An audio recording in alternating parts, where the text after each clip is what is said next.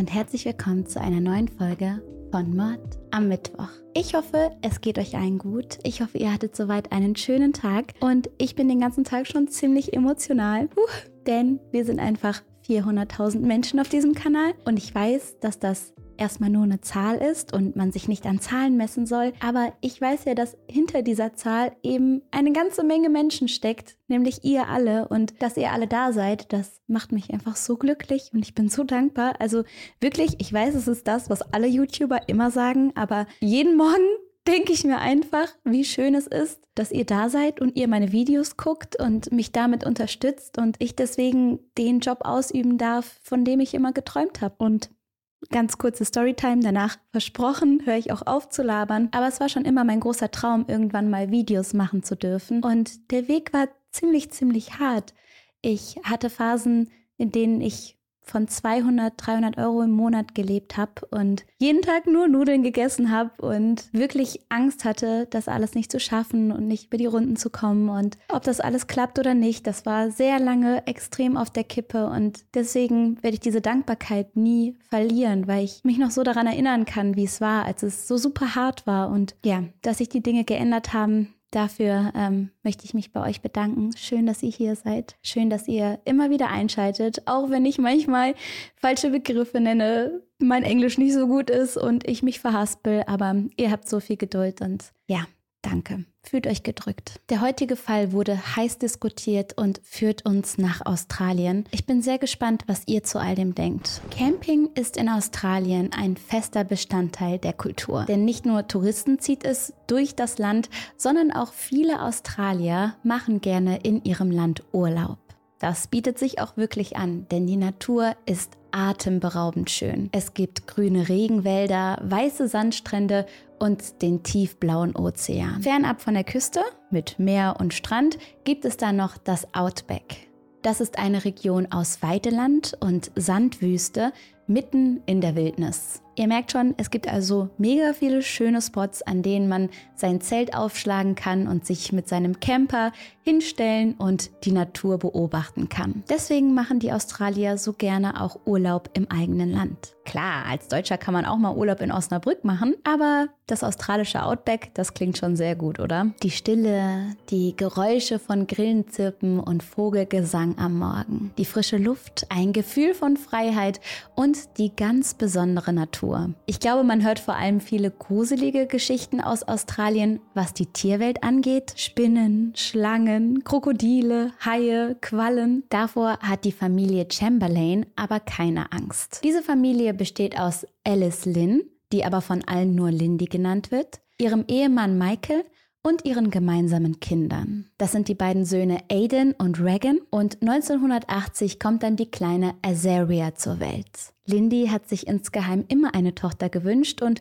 deswegen freut sie sich ganz besonders über die Geburt des kleinen Mädchens. Die Chamberlains, das ist eine ruhige Familie, die nicht viel Aufsehen verursacht. Sie sind sehr religiös und Michael ist Pastor ihrer Glaubensgemeinschaft, den siebten Tags Adventisten. Das ist eine protestantische Freikirche. Die Anhänger glauben daran, dass Jesu Christi bald wiederkehren wird. Anders als bei anderen Christen ist in dieser Glaubensgemeinschaft der Samstag der heiligste Tag der Woche. Da Michael ja selber Pastor ist, sind die Chamberlains häufig in der Kirche und die Religion spielt insgesamt eine große Rolle im Alltag dieser Familie. Die Familie wohnt in Mount Isa in Nord-Queensland, Australien. Die Stadt mit etwa 22.000 Einwohnern ist bekannt für die Bergbauindustrie, in der viele der Einwohner auch tätig sind.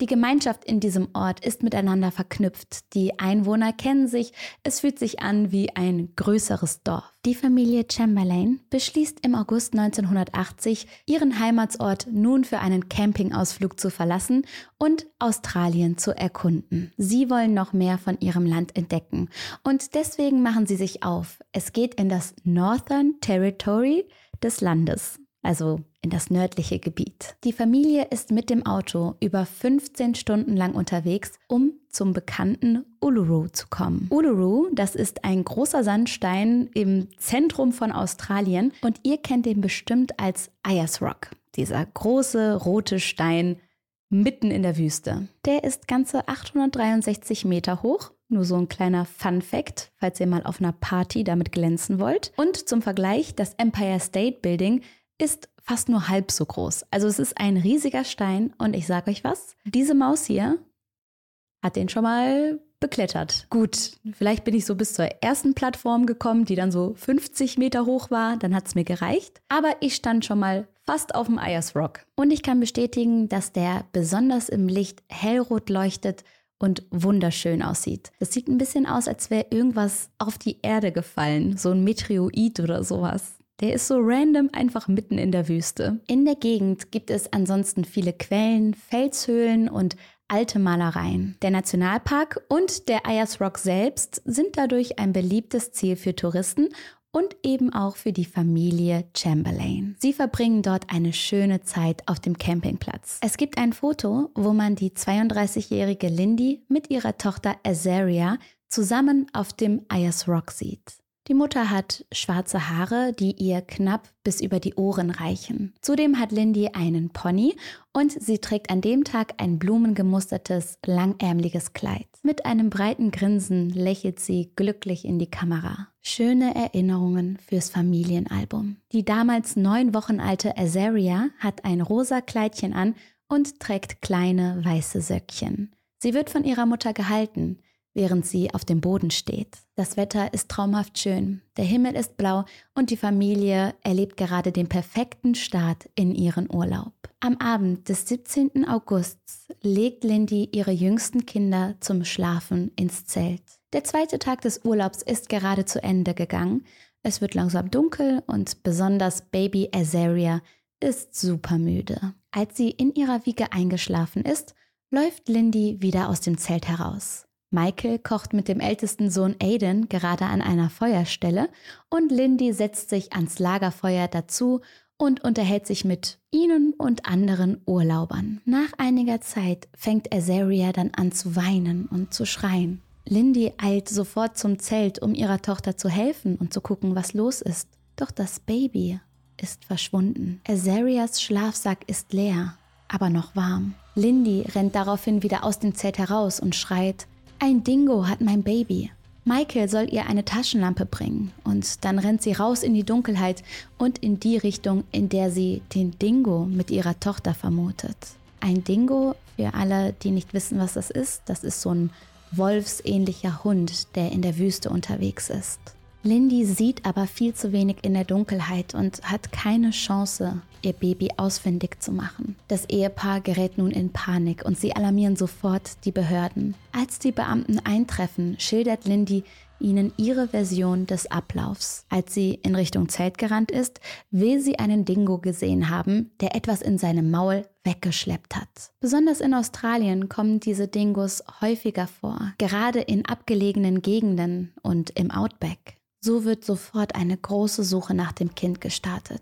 Noch in derselben Nacht suchen Lindy, Michael und die anderen Camper nach dem Baby. In den folgenden Tagen suchen rund 300 Personen nach Azaria. Die Gruppe wird von Lindy angeführt und sie zeigt sich sehr verzweifelt und aufgewühlt. In einem großen Radius wird die Landschaft durchsucht. Eine Woche nach dem Verschwinden des Babys macht ein Tourist, der in der Gegend unterwegs ist, eine schockierende Entdeckung. Er findet ganz in der Nähe, in der Azaria verschwunden ist, einen blutverschmierten Strampler, ein Unterhemd, Schüchen und eine Windel. Schnell steht fest, dass es die Kleidung von Azaria ist. Doch das Mädchen selbst bleibt verschwunden. Und nicht nur das, es gibt keine eindeutigen Hinweise, die Lindys Geschichte mit dem Dingo bestätigen. Die Klamotten kommen in die forensische Untersuchung. Der kleine Strampler des Babys weist keine Speichelspuren eines Dingos auf. Und auch sonst zweifeln viele an der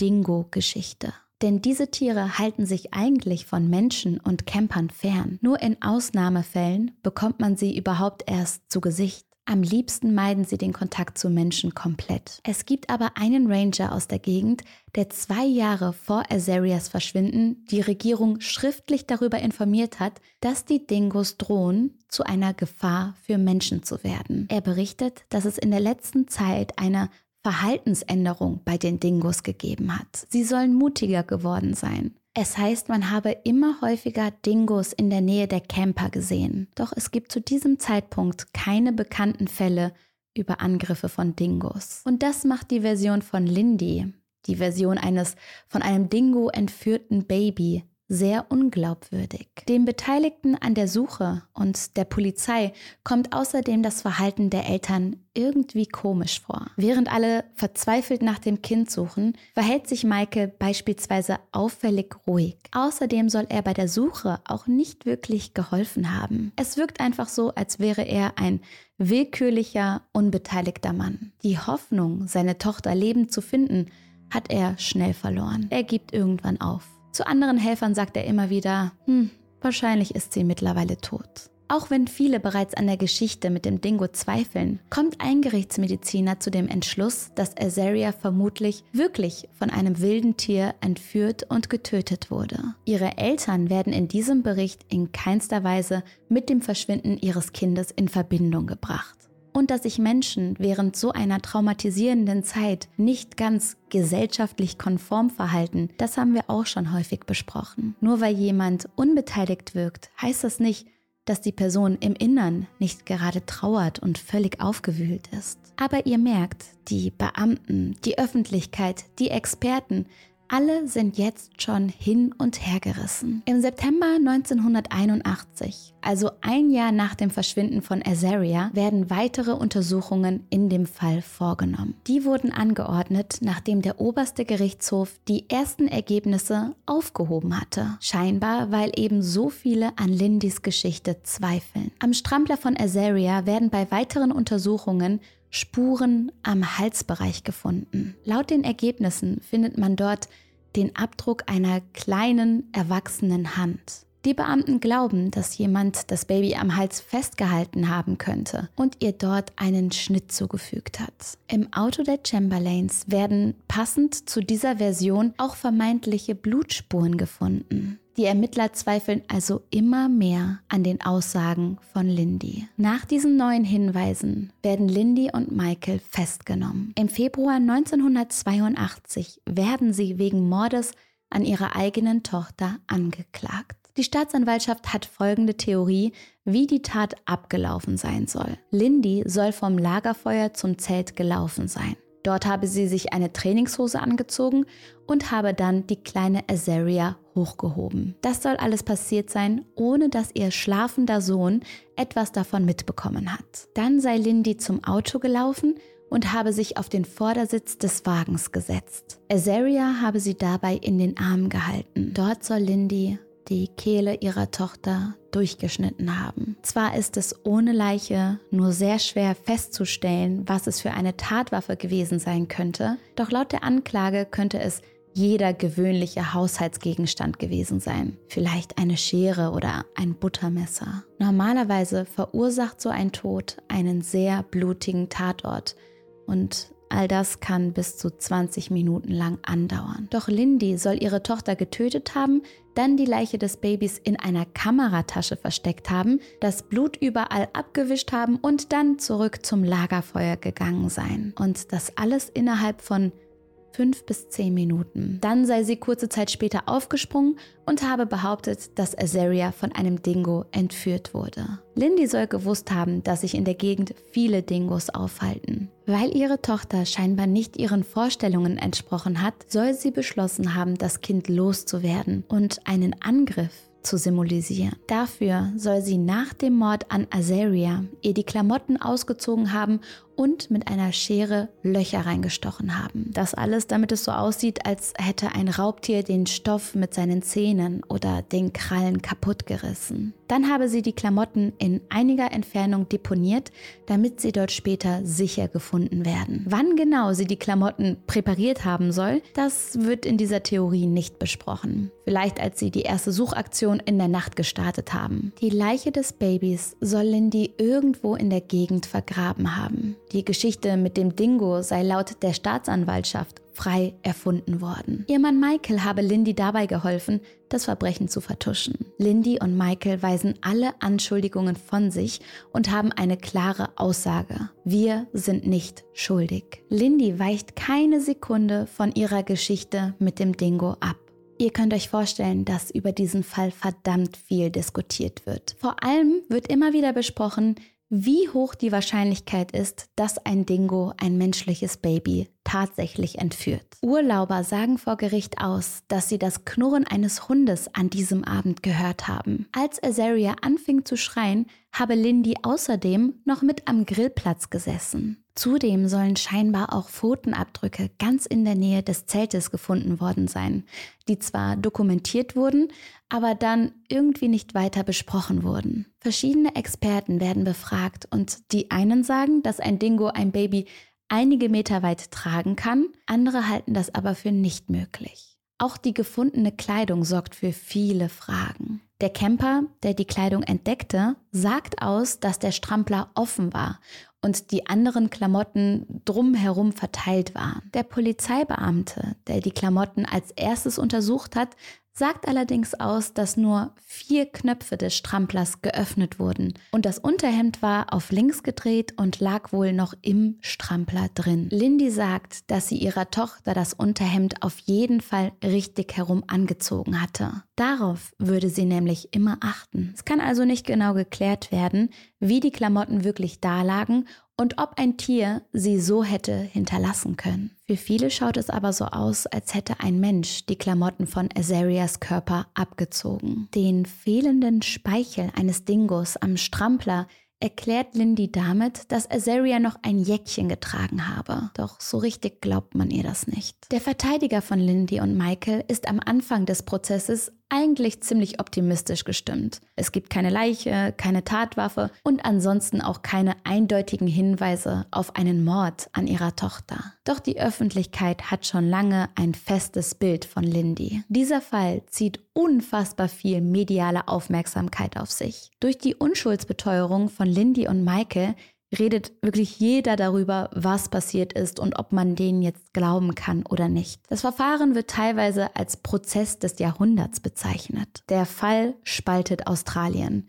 Die eine Hälfte der Bevölkerung glaubt an Lindys Unschuld. Für sie ist Lindy einfach eine arme Frau, die auf grausame Art und Weise ihr Baby verloren hat. Das Kind, über das sie sich so gefreut hat. Die andere Hälfte des Landes ist davon überzeugt, dass sie ihre Tochter eiskalt umgebracht hat. Es folgen Fernsehauftritte und auf die direkte Frage, ob sie ihr Kind getötet hat, antwortet sie, nein, warum? Ich liebte dieses kleine Mädchen. Und dann bricht sie in Tränen aus. Aber gerade solche Auftritte wirken auf viele Australier nicht aufrichtig. Die Tränen sollen nicht echt gewesen sein und in Lindys Augen haben sie die Schuld entdeckt. Insgesamt ist das Auftreten von Lindy für viele zu gemacht. Sie ist immer gut gekleidet und top gestylt und das finden viele komisch. Das passt für die Leute nicht in das Bild eines Opfers. Wie kann eine Frau gut aussehen, wenn sie gerade ihr Baby verloren hat? Außerdem scheint sie nicht so zu trauern, wie eine richtige Mutter das tun sollte. Sie wirkt zu beherrscht, zu gleichgültig, zu sachlich. Lindy wird als gefühlskalt wahrgenommen.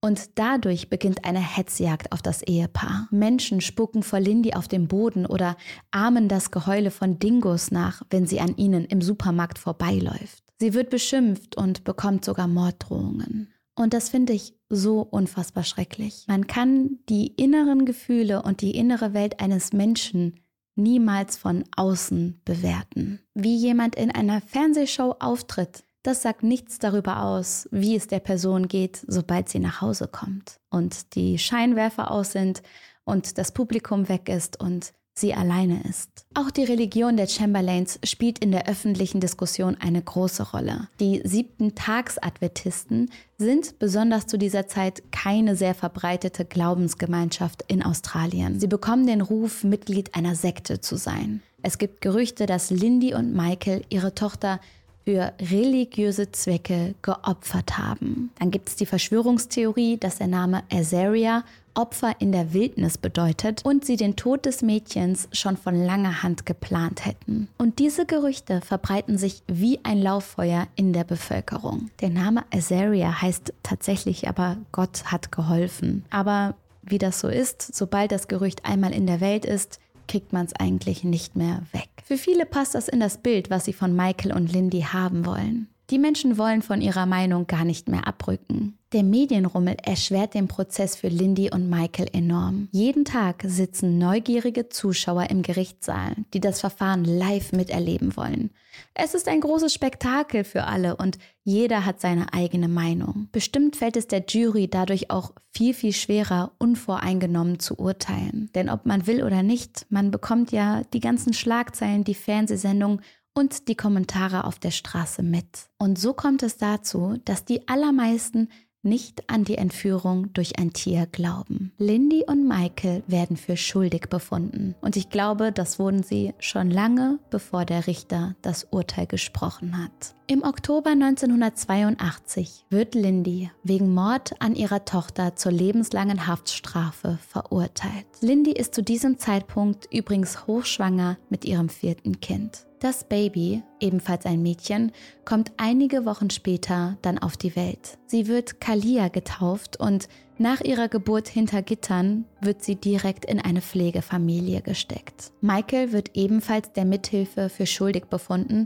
und zu drei Jahren auf Bewährung verurteilt. Kaum einer in Australien zweifelt noch daran, dass Lindy und Michael etwas mit dem Tod ihrer Tochter zu tun haben. Zwei Jahre nach Lindys Inhaftierung wird in der Bevölkerung eine Befragung durchgeführt und 77 Prozent der Befragten glauben, dass sie zu Recht verurteilt wurde. Im Januar 1986 ist ein britischer Tourist namens David Brett beim Wandern in der Nähe vom Ayers Rock unterwegs. Er möchte, wie so viele vor ihm, den riesigen Sandstein hinaufklettern. David befindet sich ganz in der Nähe von dem Ort, an dem auch die Chamberlains vor einigen Jahren gezeltet haben. Dabei rutscht er auf seinem Weg unglücklich aus und fällt mehrere Meter weit nach unten. Dieser Sturz endet für ihn tödlich. Es dauert mehrere Tage, bis die Leiche des Mannes ausfindig gemacht werden kann. Doch als die Polizei endlich seinen Körper lokalisiert hat und die Leiche bergen kann, entdecken sie noch etwas anderes. Eine kleine Babyjacke. Es handelt sich um ein weißes Jäckchen. Genau so ein Jäckchen hat Azaria nach Angaben ihrer Eltern an dem Tag getragen, an dem sie verschwunden ist. Damals vor mittlerweile sechs Jahren. Und das Kleidungsstück liegt ganz in der Nähe von einem Dingo-Bau. Die Untersuchungen zeigen schnell, dass es sich wirklich um ein Kleidungsstück des kleinen Mädchens handelt. Lindy hatte damals beim Prozess auch von der Jacke erzählt, die ihre Tochter getragen haben soll. Aber das hatte ihr ja damals niemand geglaubt.